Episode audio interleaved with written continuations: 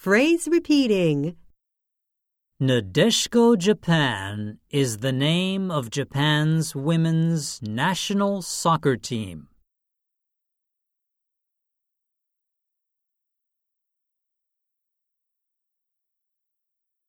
The team is very strong.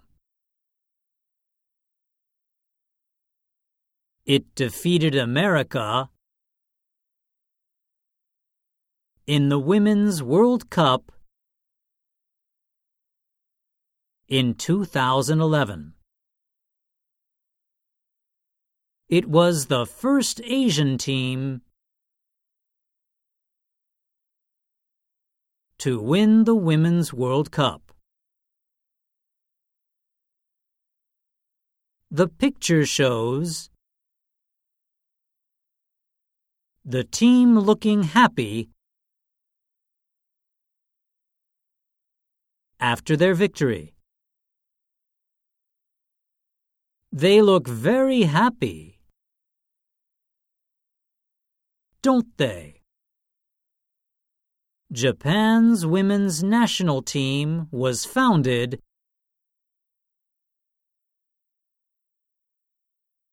in 1989. The team played in the Women's World Cup for the first time in 1991. They played three games and were defeated all three times.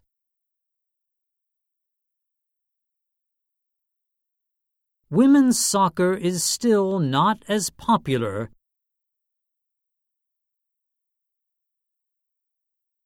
as men's soccer in Japan.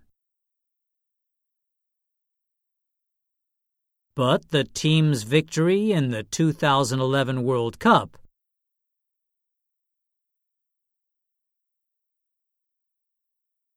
has made it more popular. The team's captain is Homare Sawa. She has always loved playing soccer.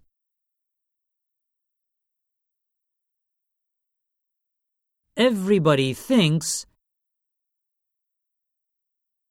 that she is Japan's best female soccer player.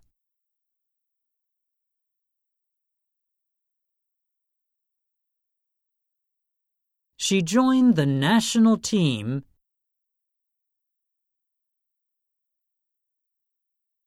at the age of 15.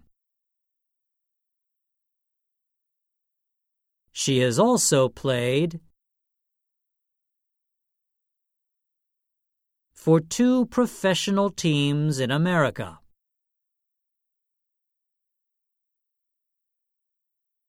Ms. Sawa had to work very hard for her success. Soccer was considered to be a man's game. It was difficult for women to be accepted.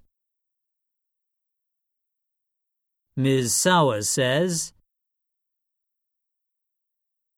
that the most important thing is to never give up.